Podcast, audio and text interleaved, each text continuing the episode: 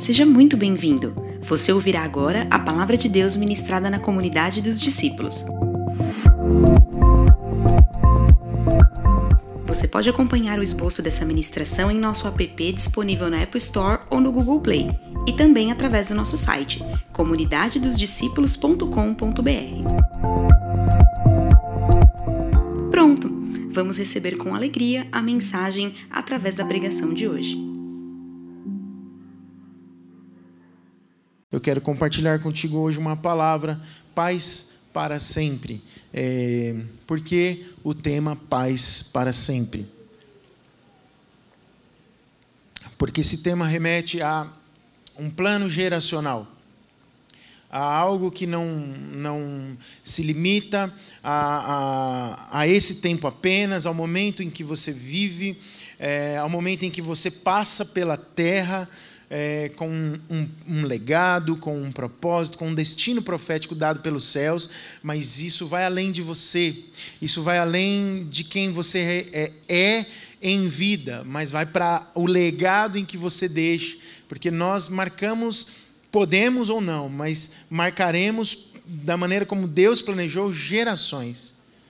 E às vezes a gente pode até achar que isso não é uma verdade, mas às vezes você marca pode marcar uma geração até negativamente, mas nós somos aqueles que Deus chamou para marcar a nossa geração, para cumprir o propósito de Deus e para levar geração após geração aquilo que Deus plantou nos corações e nos colocou. Tudo Deus planejou. A nossa origem, né? Essa semana que passou, nós fizemos uma aula, uma, uma aula online com os irmãos de cultura da igreja que fizeram o curso o que estão fazendo ainda. E uma das aulas que os irmãos mais gostaram foi a aula que fala da cultura da igreja, a história da comunidade dos discípulos. Os irmãos achamos muito interessante ver a história, ver o que aconteceu, ver de onde viemos. Isso fala de geração.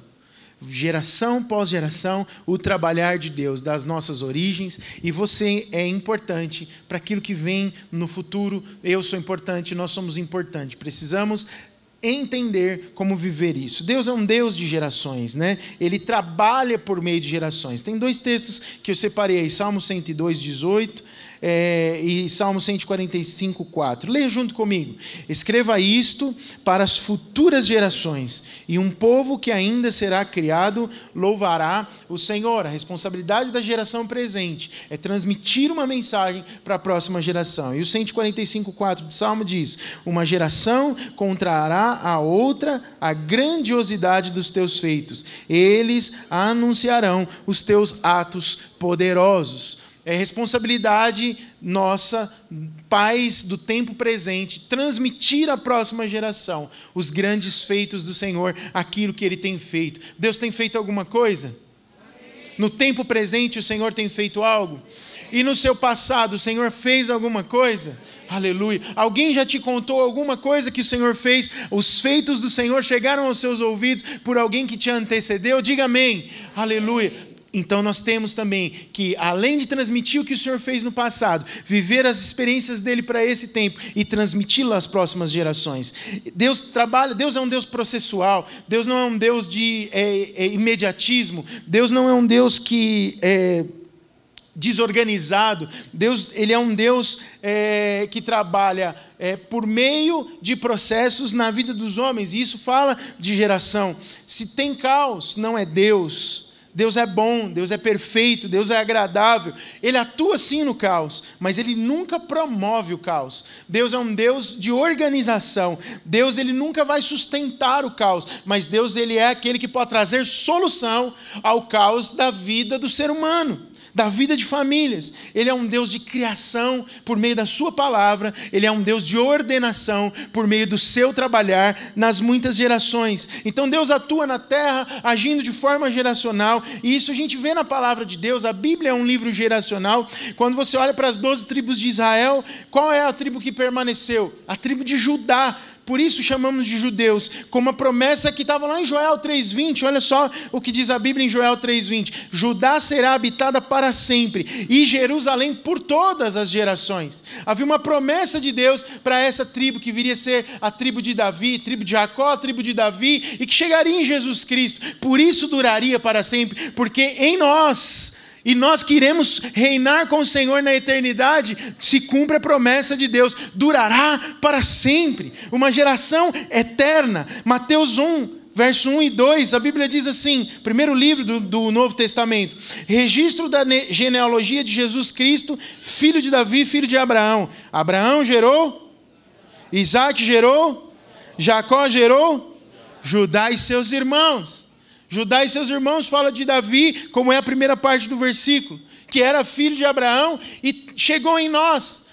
Estava lendo, estava lendo ontem Romanos, capítulo 4, capítulo 3 e 4, especialmente o capítulo 4, fala o quê? Que nós somos filhos pela fé de Abraão. E Abraão explicando isso aos romanos, os romanos judeus que estavam em Roma, ele fala o seguinte: olha, não é a circuncisão que os faz serem filhos de Abraão, não é por causa de um rito material e físico, mas é aquilo que está no seu coração, a circuncisão do coração que te transformou em filho de Deus. Logo, há uma geração começa lá em Abraão, que passa por é, Isaac, Jacó, Judá, todos os seus filhos, que chega em Davi, que chega em Jesus, que chega em você. Somos filhos de Abraão pela fé, somos herdeiros da promessa, somos de Deus, somos do Senhor, somos geracionais, e crendo nisso, nós precisamos viver a vida pensando num plano geracional.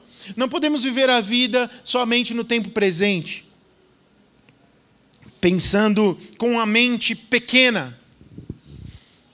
Há um tempo atrás, acho que eu ministrei aqui, há um, há um bom tempo atrás, falando sobre a cultura da honra, e eu falei sobre a mente apostólica.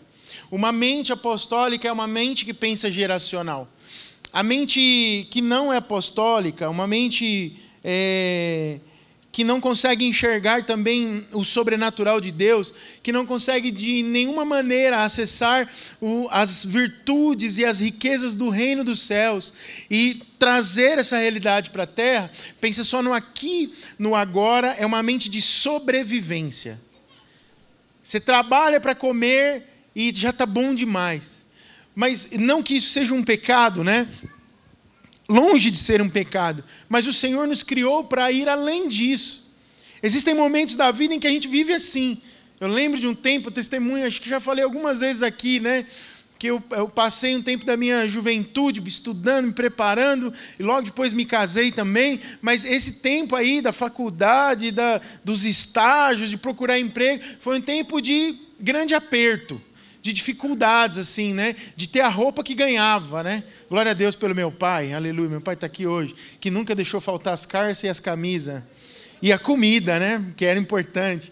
E o transporte também, pai. Estou sem dinheiro para pegar o busão sempre havia provisão. Por causa que ele é um pai bom? Também, mas porque ele tem um pai que é bom, porque ele cria num Deus que podia ir além. Mas mesmo vivendo dias de certo aperto, de desafio, de dificuldade, que pode ser o seu momento hoje, eu nunca, nunca se afastou do meu coração os anseios maiores. Aquela coisa de desejar algo maior. A próxima geração vai desfrutar de algo maior, porque o Senhor é bom e o Senhor tem coisas maiores. Eu vou desfrutar, os meus pais desfrutaram a minha família, a igreja que eu sirvo, em nome de Jesus, nós podemos passar por momentos de dificuldades, porque a Bíblia diz, Jesus diz: no mundo vocês vão ter aflições, mas tenham bom ânimo. A hora de ter bom ânimo é a hora que a dificuldade se apresenta. Tenha bom ânimo pensando dessa forma, no futuro. Se hoje eu posso estar passando por alguma dificuldade, no futuro há algo dos céus reservado para mim. Não se contente em viver com a, a, a dificuldade do momento,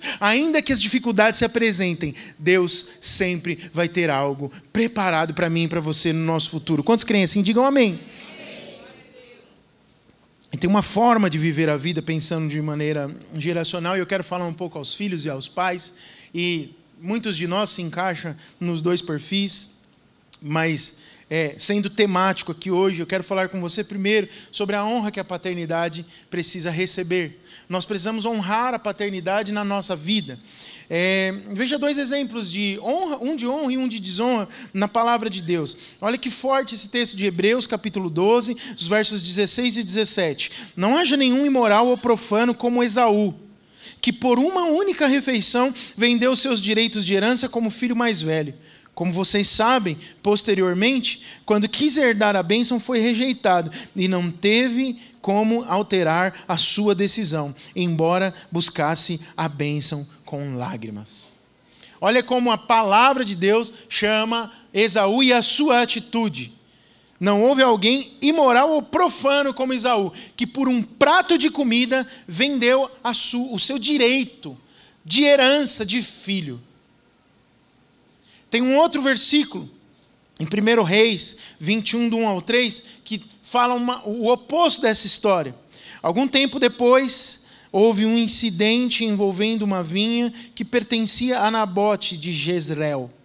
A vinha ficava em Jezreel, ao lado do palácio de Acabe, rei de Samaria.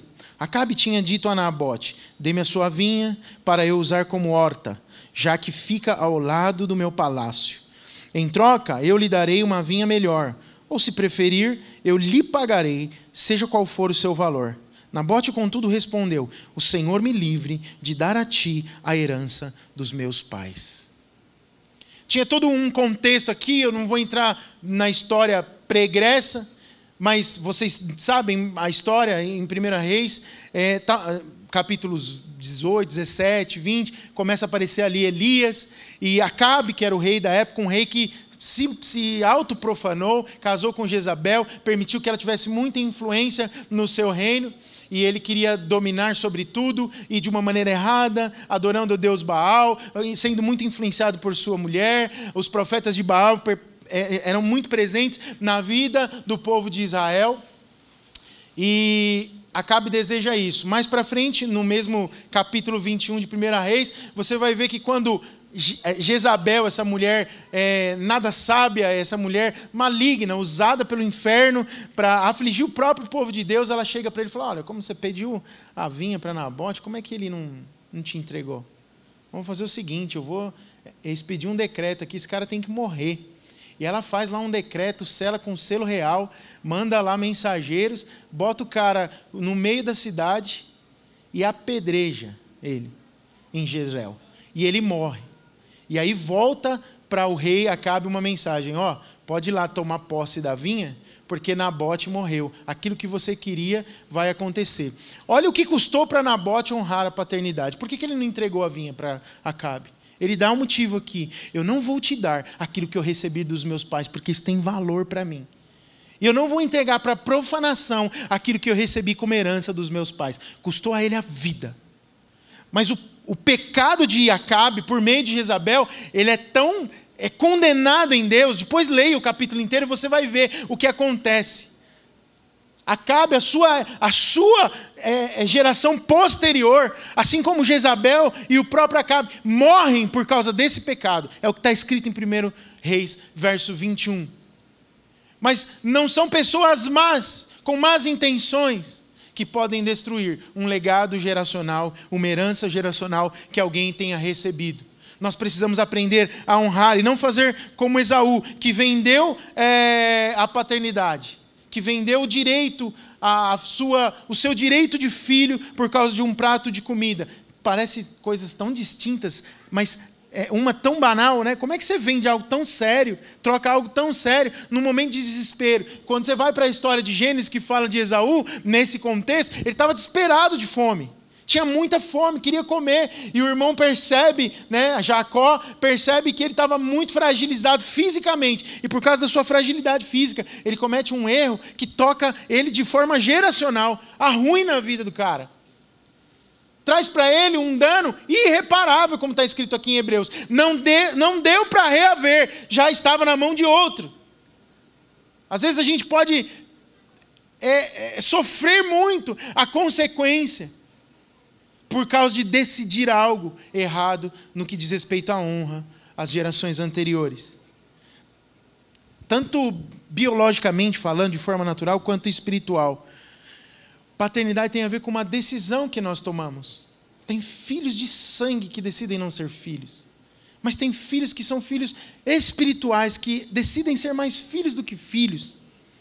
Alguns decidem continuar órfãos por causa de ego, de orgulho de negação, de coração duro, de falta de perdão. Não permita que os sentimentos da sua alma te impeçam de ser feliz e de desfrutar daquilo que a palavra de Deus ensina. Honra o teu pai, a tua mãe, para que tudo te vá bem, para que se prolonguem os seus dias na terra. Honra é um princípio inegociável na vida do cristão. Se submeter às autoridades, e a primeira autoridade que nós recebemos é dentro da nossa casa.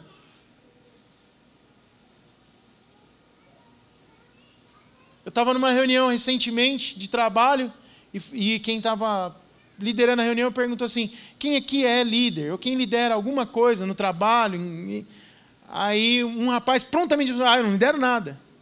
Aí a pessoa que estava liderando a reunião perguntou para ele assim: Você é casado? Ele falou: Sou. Você tem filhos? Três. Ele falou: Você não lidera nada? Nada. Aí ele falou: Cara, você lidera uma das coisas mais importantes na vida de um homem, uma família. Você tem filhos para liderar? O núcleo familiar. Pais, me escutem, por favor. O núcleo familiar é o primeiro ambiente de liderança que Deus te deu. E assim como eu estou falando para filhos honrarem os seus pais, dentro desse ambiente, desse núcleo, dessa equipe chamada família, nós precisamos ter consciência do nosso papel de liderança dentro das nossas casas. Que legado estamos deixando para a próxima geração? Estamos vivendo somente o presente ou estamos pensando no futuro? João 1,12, a Bíblia diz assim: Contudo, aos que o receberam, aos que creram em seu nome, deu-lhes o direito de se tornarem filhos de Deus. Nós escolhemos algo que é, nos foi apresentado, apesar de é, Jesus dizer lá em João 15, né? Não fostes vós que escolhestes a mim, mas eu que vos escolhi a vós. Eu acredito na nossa é, liberdade de rejeição disso.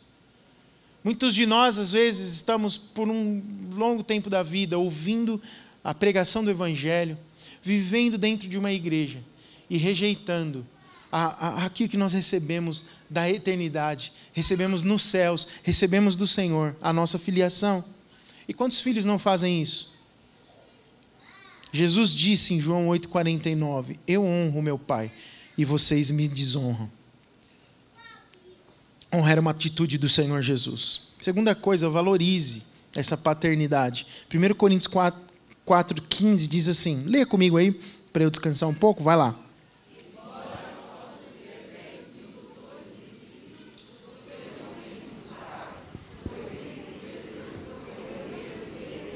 Por meio do Evangelho. O que, que Paulo está dizendo aqui? Olha, vocês podem é, ter 10 mil tutores, tem um monte de gente aí falando que são pais, tutores de vocês. Mas vocês não têm muitos, pois eu mesmo em Cristo gerei vocês, por meio do Evangelho. Paulo está falando de uma paternidade espiritual. Nada substitui a paternidade na vida do, do ser humano. Pessoas órfãs órfãos, sofrem demais, têm muitas feridas na alma, têm muitas dificuldades, dificuldade de avançar, dificuldade de romper. Você pode ter mentores, líderes, gente que passa pela sua vida, chefe, amigos, mas pais espirituais são especiais. Os pais, honre a Deus, louve a Deus, se você tem um pai cristão, que também é o seu pai espiritual e que pode falar da parte de Deus na sua vida, mas mais do que isso, desfrute disso. Como é que você desfruta disso? Filhos. Filhos biológicos, naturais ou filhos espirituais. Ouçam aquilo que os seus pais têm para dizer para vocês. Seja respeitoso mesmo quando você discordar. Às vezes os pais falam coisas para nós e pais às vezes erram. Pais às vezes não estão sempre certos. Eu, na pouca história de paternidade que eu tenho, que são de 16 anos, já tive que algumas vezes pedir perdão aos meus filhos. Eu acho que eu conduzi mal o caminho aqui. Mas, se tem uma coisa que eu ensino os meus filhos, e os corrigi já sobre isso, e eles precisam entender que isso é chave para uma vida bem-sucedida e para uma vida geracional estendida. É que eles precisam me respeitar e honrar a minha posição de pai, até quando eu estiver errado. Eu não perco a minha posição de pai deles quando eu cometo um equívoco.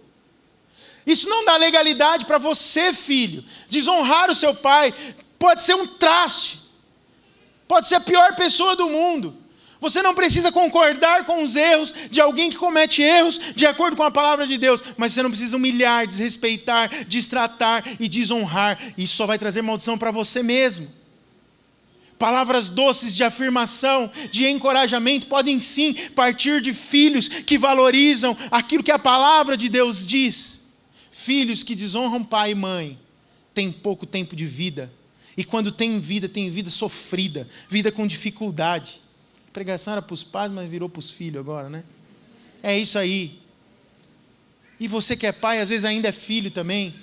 É tempo de a gente resgatar isso numa geração perversa numa geração em que as famílias são destruídas, numa geração em que não há honra. Você sabia que a sua honra pode trazer conversão ao seu pai? Você sabia que seu pai pode olhar para a forma como você trata ele e falar: Meu Deus, eu não vejo isso na, nas famílias dos meus amigos. Realmente, o meu filho aprendeu algo, não, não é a igreja que ensinou, não, é a essência do Espírito, uma vida cheia do Espírito, de filhos cheios do Espírito, que, que tem essa visão, essa mente geracional, que se preocupa com o que vai gerar, pode tocar inclusive a geração anterior. Eu já vi Deus salvar pais por causa do testemunho de filhos. É tempo de nós nos posicionarmos como aqueles que pensam desta maneira. Valorize o seu pai. Valorize a sua mãe. Pais desvalorizados são pais desonrados. Potencialize o legado que você recebeu do seu pai. Isso aqui é muito interessante, importante. João 14, 12. Jesus ele fala como um pai aos discípulos ali. Ele era um pai espiritual para eles. Mas, na verdade, ele sendo Deus, ele sabia do que estava falando e, e, e ele sabia desse, desse, plano geracional na vida dos seus discípulos. Olha só o que diz João 14, 12: Digo-lhes a verdade. Leia comigo bem forte. Aquele que crê em mim fará também que eu tenho realizado, fará coisas ainda maiores do que estas, porque eu estou indo para o Pai. Jesus, em outras passagens, ele diz: Foi meu Pai que me enviou, eu honro o meu Pai. Tudo que ele manda eu faço, não faço nada além do que ele disse para eu fazer. E ele diz: Olha, vocês vão fazer obras ainda maiores. Porque eu vim para fazer algo e eu estou deixando um legado para vocês, para vocês fazerem coisas superiores a essas que eu tenho feito. Então, qual é a lição para nós? Não podemos destruir aquilo que recebemos. Precisamos sim potencializar, ampliar. Nós precisamos ser o filho que busca a unção dobrada. Lê comigo 2 Reis 2, 9 a 10. Vamos lá? Depois de atravessar, Elias disse: que... Antes que eu seja levado para longe de você, respondeu Eliseu: Faze de mim o principal herdeiro do teu espírito profético. Disse Elias: Esse pedido é difícil, mas se você me vir quando for separado de você, terá o que pediu do contrário, não será atendido. O que que, nessa tradução, que é a NVI, né, respondeu Eliseu: Faze de mim o principal herdeiro do teu espírito profético. Eliseu estava pedindo a ele, na tradução ARA, por exemplo, uma porção dobrada do teu espírito. Era que Eliseu pediu para Elias. Em outras palavras, ele estava dizendo: Eu quero além daquilo que você recebeu do Senhor. Eu quero aprender com você. E o que, que Elias diz para Eliseu? Olha, fica perto. Vai ter um momento em que eu serei tomado. Fica perto. Se você me vir, do que, que isso nos fala? Isso fala de proximidade e de lições aprendidas. Ele, eu imagino, não pregava o olho. O que, que o meu pai espiritual está fazendo? O que, que ele está desenvolvendo? Como ele busca a Deus? Ontem a pastora Marta compartilhou aqui uma palavra preciosa conosco num dos nossos momentos de, de palavra na, nas 40 horas. E ela dizia que é, Moisés, ele sempre ia, ele fez lá a sua tenda do encontro e ele sempre ia orar, todos os dias. E a congregação nas suas tendas, né? Eu lembro muito desse texto de Êxodos, né? Quando eu estudei Êxodo no seminário. A congregação toda saía à porta da sua tenda, se prostrava e ficava admirando, porque a nuvem descia e a presença de Deus era com Moisés dentro da tenda de Moisés. Qual foi a aplicação que nós ouvimos ontem? Os seus te vêm indo para a tenda. É muito importante é, é, é, é, essa, essa questão do legado. E filho, quando você vê o seu pai buscando o Senhor, vivendo para Deus, servindo a Deus, você pode receber e certamente receberá daquilo que ele recebeu, mas você pode ampliar isso. Você pode ir além. Os avivamentos que aconteceram na história da igreja, na história da fé cristã, eles não foram herdados por nós na sua totalidade, muitas vezes, porque sobrou religiosidade, houve pecado, frieza espiritual, que interromperam esse fluxo espiritual. Recentemente, acho que há uns dois anos atrás, eu tive a oportunidade de assistir uma peça de teatro, Rua Azusa, não sei, às vezes até vem com essa camiseta aqui, não sei quem assistiu, mas que conta a história do avivamento da Rua Azusa. Me fugiu o nome do pastor agora, William. Seymour, Seymour William, não é? William Seymour, isso. E você vê a história acontecendo ali, e um grande mover acontecendo da parte de Deus ali, que respingou em muitos lugares. Mas as coisas vão, vão perdendo força ao longo do tempo. Por quê?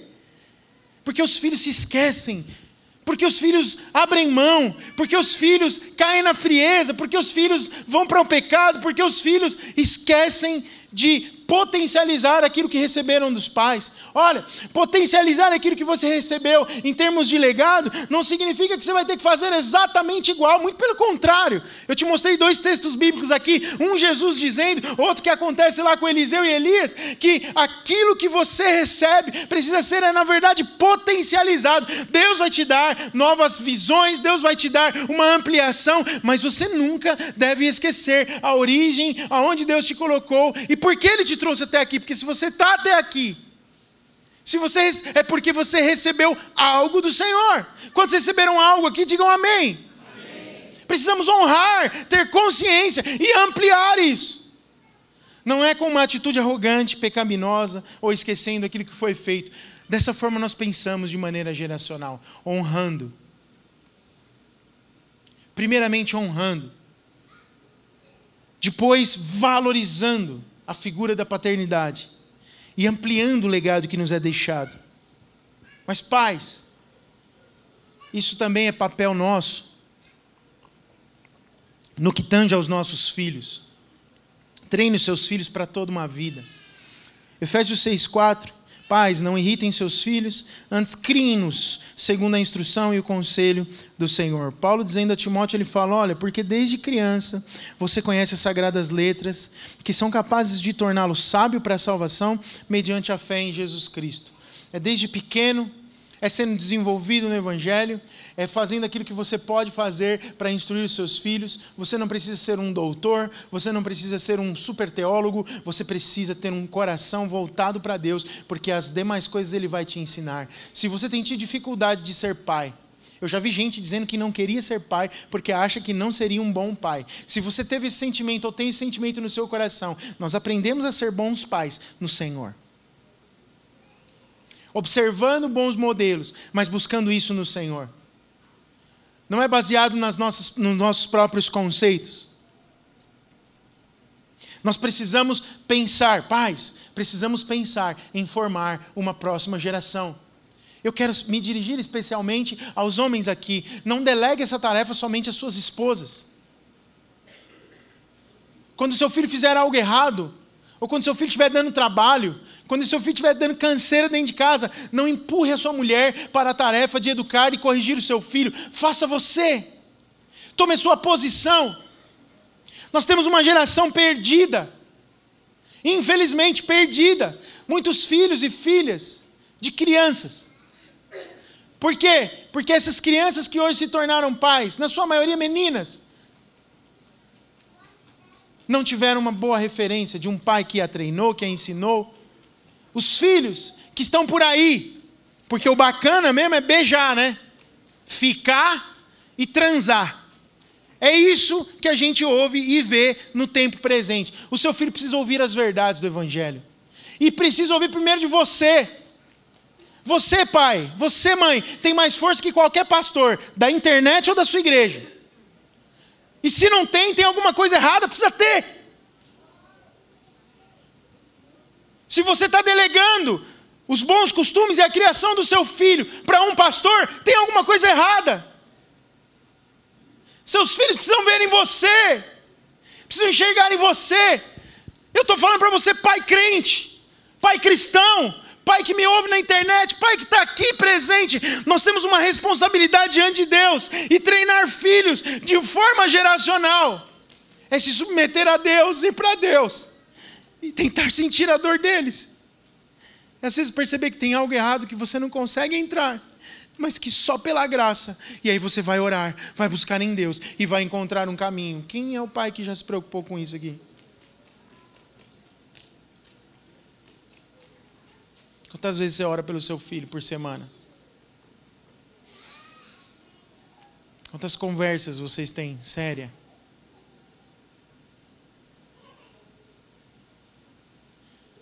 Aleluia. A única forma de você treinar bem o seu filho é com relacionamentos curados, relacionamentos sarados. É, é, é, com relacionamentos saudáveis que pais acessam o coração dos filhos. Às vezes os filhos têm os seus corações feridos, até injustamente, eles estão equivocados. Mas eu suponho que pais têm mais luz tem mais maturidade, tem mais entendimento. Deu o passo da cura, deu o passo da, da transformação, deu o passo de, de, de, falar com os filhos se você percebe algo errado, deu o passo de, de se você perceber algo errado no celular, no computador, na cama, no guarda-roupa. Mãe faz muito isso, né? É só porque elas ficam mais tempo na casa que a gente. Não é não. Mas dá uma, dá uma olhada no WhatsApp de vez em quando, é legal. De vez em quando você vai em umas conversas no WhatsApp e acha é, conversa apagada. Você fala, conversa está apagada? Eu já fiz perguntas assim, mas o que, que aconteceu? Deu pau no WhatsApp? Ela apagou sozinha? Ou tem uma razão de ter sido apagada? E se ser pai também? Por que, que sua mãe tem que levar a fama de brava, né? Que corrige, que. Eu nunca vou corrigir. A gente estava conversando esses dias, não foi? talvez recente. Mas a gente nunca vai ser igual, no jeito, na abordagem, na forma. Eu sou diferente da, da minha esposa. E ela é diferente de mim. Mas eu não posso me furtar, me omitir na minha autoridade. E muitas vezes nós abrimos mão de ensinar os nossos filhos, porque nós estamos com o coração ferido, ou eles estão com o coração ferido. O primeiro caminho para você ensinar o seu filho, treinar o seu filho, é curar as feridas e acessar o coração dele acessar o coração dela. Por vezes a gente exige mais dos filhos, mas nós precisamos honrá-los também. E uma forma de honrar o filho, sabia? Uma forma de amor é chamar na chincha. É pegar com força e com muito amor. Sabe? Não é, não é no espancamento, é no olho no olho. Fala, cara, eu vi isso aqui, eu acho que isso aqui está num caminho muito errado, muito ruim, a gente precisa olhar para isso de uma Ó, estou vendo que você está conduzindo isso aqui de uma forma errada, nós precisamos mudar isso juntos, eu estou com você, eu quero ver você bem. Nós vivemos um projeto geracional onde eu vou morrer e Deus vai continuar fazendo grandes coisas através da sua vida. Então hoje é o tempo de te ensinar coisas que lá na frente você vai precisar ensinar para alguém. Pais, se preocupem nesse tempo com o que os seus filhos serão no futuro, porque senão o futuro vai vai chegar e talvez você vai ter que derramar lágrimas por não ter feito no tempo presente o que devia ser feito.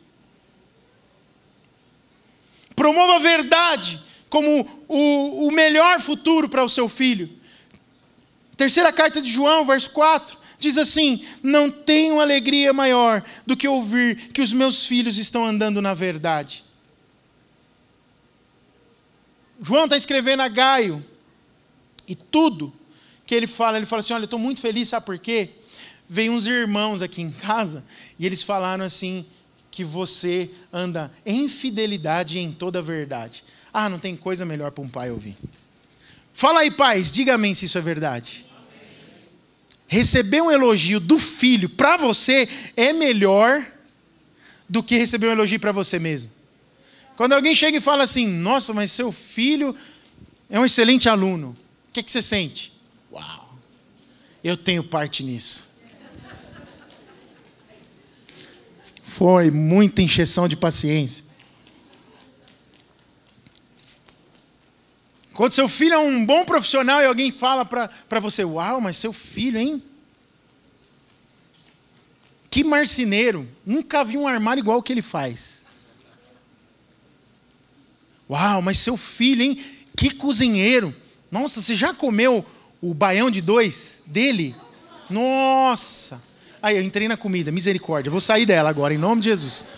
Sangue de Jesus tem poder na minha vida nessa hora. É muito bom receber um elogio para um filho. Você sabe como é que nós vamos receber elogio para um filho? Quando a gente ralar para ensinar ele em toda a verdade. E o maior elogio que um pai e uma mãe pode receber é falar: Nossa, é precioso ver como Deus usa o seu filho. É precioso ver como seu filho ama Jesus. É precioso ver como seu filho ama as pessoas. Tem elogio melhor que esse? É bom demais. Pai, invista tempo para isso. Gaste tempo da sua vida para isso. Tudo que envolve mentira vai trazer incerteza. Sabe? É, é sombrio, é traiçoeiro, é asqueroso, é instável. Não viva baseado em mentiras. Mas, como João disse a seu filho amado aqui: Olha, eu estou feliz porque você tem andado em toda fidelidade e na verdade. Ensine a verdade e pratique a verdade. Se o seu testemunho valida as suas palavras, você está num caminho excelente. Valide suas palavras com o seu testemunho. Às vezes, seu filho pode te dar dicas disso. Sabe como? Eu tenho aprendido muito isso na liderança também.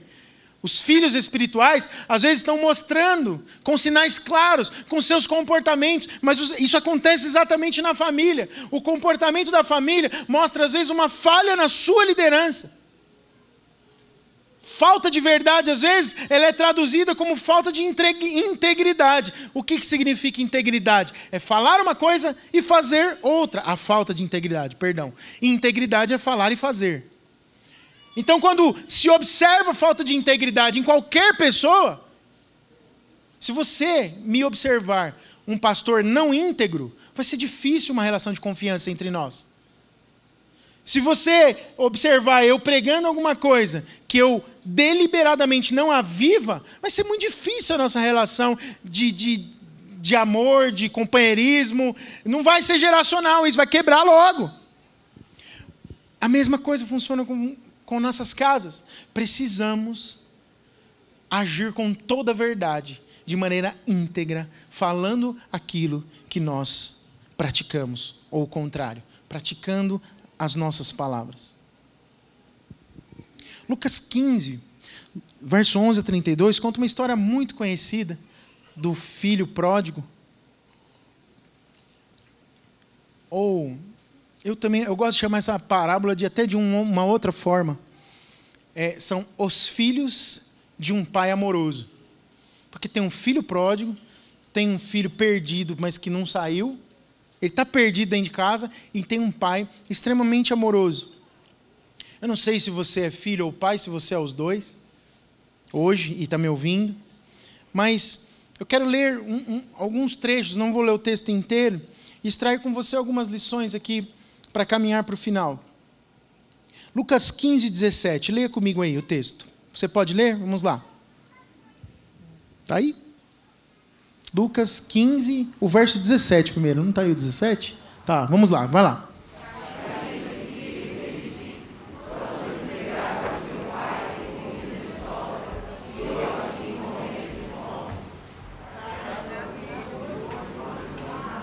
Não, calma aí, calma aí. Vamos parar no 17. Olha lá. Caindo em si, teve consciência do que estava fazendo. Esse é o filho. Que filho? O filho que pediu a herança do pai e foi embora mas teve um momento de consciência. Depois, no verso 23, tragam.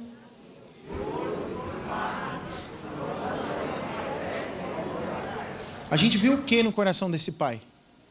Generosidade. Ele pede, ele pede um novilho gordo para fazer uma festa. Ele deixa um legado, mas ele age com toda generosidade para um merecedor, não é verdade? Um filho que merecia realmente uma festa pelo, pelo que ele fez, não é isso? Hã? Não, eu não merecia nada daquilo. Mas é isso que o pai faz. O que os filhos tinham? Leia comigo o verso 25. Está aí? Bora, vai lá.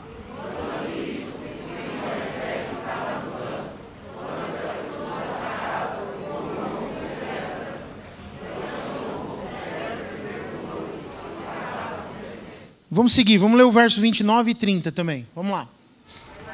Mas ele respondeu ao seu pai: Olha, todos esses anos tenho trabalhado como um escravo ao teu serviço e nunca desobedeci às tuas ordens.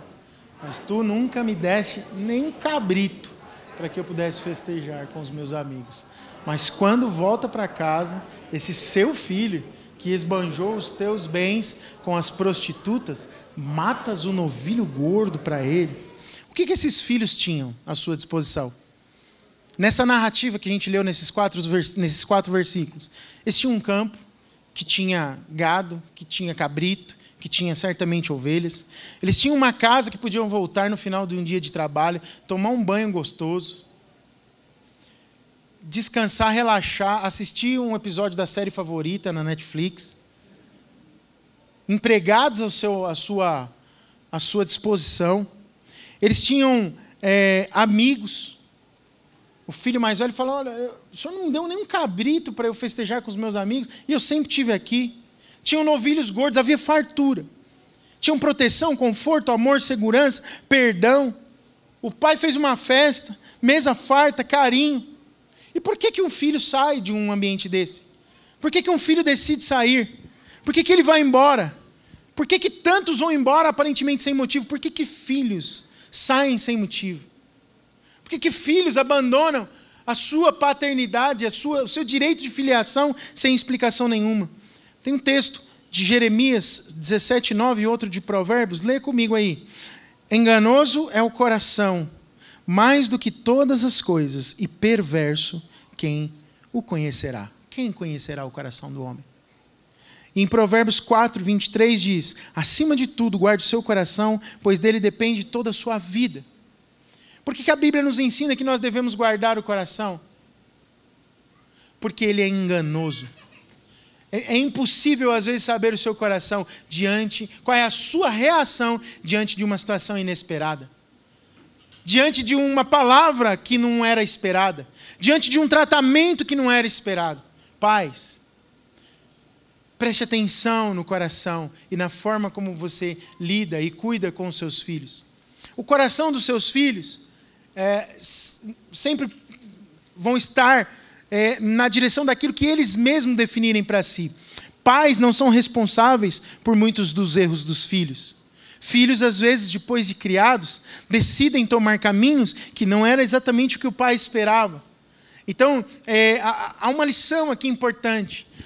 Esse pai amoroso certamente não ensinou isso para aquele filho. E ele fala disso depois, daqui a pouco eu vou falar com você, falando com o filho mais velho. Mas ele não ensinou essa, essa, essa, esse desprezo, essa, essa porcaria toda que ele foi viver no mundo, viver com essa desonra de pedir o dinheiro do pai em vida ainda para ir gastar. O pai não ensinou isso para ele, mas o coração enganoso dele o corrompeu. Por quê? Porque ele achou que tinham outros amigos vivendo experiências melhores do que ele. Ele achou que o mundo que outras pessoas estavam vivendo era melhor do que aquilo que ele estava vivendo, debaixo de tanta bênção de Deus, proteção, conforto, amor, segurança, festas provisão do Pai. Mas às vezes com um coração enganoso. Filhos, preste atenção nisso. Você está olhando mais para fora do que para dentro. Você está vendo mais aquilo que a, a, as pessoas de fora, que não querem o seu bem como os de dentro querem, estão te querendo levar, ensinar e promover com você. A hora que acabar tudo e você tiver que comer bolotas de porco, não vai sobrar um amigo para te ajudar. Mas saiba, você vai ter um pai amoroso. E é difícil ser pai nessa circunstância. Pais, nós precisamos amar como o Senhor nos amou. Ame seu filho com toda a sua força, ame sua filha com toda a sua força. Como é que esse pai age? Leia comigo os versos 20 ao 22, por favor. Vamos lá? Levantou-se e foi para o seu pai. Estando ainda longe, seu pai o viu e, cheio de compaixão, correu para o seu filho, o abraçou e beijou. Filho lhe disse: Pai, pequei contra o céu e contra ti. Não sou mais digno de ser chamado teu filho. Mas o pai disse aos seus servos: Depressa, tragam a melhor roupa e vistam nele. Coloquem um anel no seu dedo e calçado nos seus pés. Meu Deus, que atitude, que coração. Que coisa difícil, que coisa que parece liberal demais. Que coisa que nos ofende. Que coisa que incomoda a gente também. Mas esse pai, ele não, ele não mudou o seu modo de agir com seus filhos, mesmo na pior demonstração de falta de honra, de, de indisciplina. Ele amou seu filho até o final e disse: Você está voltando, mas o que, que precisou nesse filho? O que, que precisou acontecer na vida dele para ele retomar aquilo que ele tinha jogado na lata do lixo? Arrependimento. Cair em si. Consciência.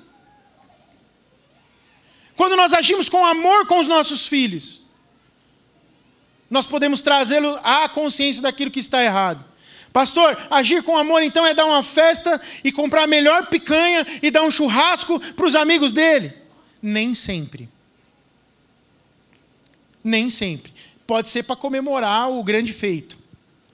Mas amor às vezes vai se traduzir em disciplina, porque está escrito em Hebreus, em Hebreus também. O pai que ama disciplina o filho, porque aquele que não ama não disciplina. O pai que ama, às vezes, tira o celular, a força daqui, essa droga. Vai ler alguma coisa que edifica a tua vida, porque você já passou três horas nisso aqui. Isso é pai. Mãe. A lei não está vigente nesse momento lá em casa, mas teve um tempo que tinha uma lei que todo dispositivo eletrônico dormia no meu criado mudo. Eles dormiam lá. Celulares, tablets, dormiam lá. Por quê? Para não. É claro que ninguém lá em casa fica até tarde no celular. Não tem isso. Mas eh, para não sofrer tentação, né? Então, deixa eles dormirem aqui. Então, eu, quando você é um pai amoroso, quando você ajuda o seu filho a nem ser tentado, percebe a graça nisso? Nem tentação, então nem sofre. E eles não vão te amar menos por isso. Nós precisamos transferir amor. Eu tenho certeza, irmãos, eu tenho certeza que mesmo nas nossas atitudes de disciplina lá em casa, nós transferimos amor. Porque ela não vem carregada de ira, contenda e palavras agressivas. Tem uma base, tem um argumento e tem um porquê. Faça isso na sua casa. Só que sabe qual é o problema? Isso é o que dá mais trabalho. Conversar, falar porquê, dar o argumento, explicar. Isso é criação de filhos.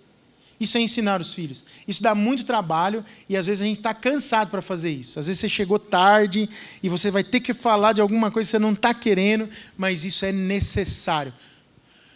Criar filho dá trabalho. Ser pai dá trabalho. Se você decidiu ser pai, saiba, tem um trabalho a ser feito. E se você foi mesmo sem decidir, problema seu. Agora abraça a causa, porque você precisa honrar aquilo que Deus deu para você. Com o irmão mais velho, qual é a atitude do pai? No verso 31, leia aí comigo. O último versículo que eu quero ler, estou terminando.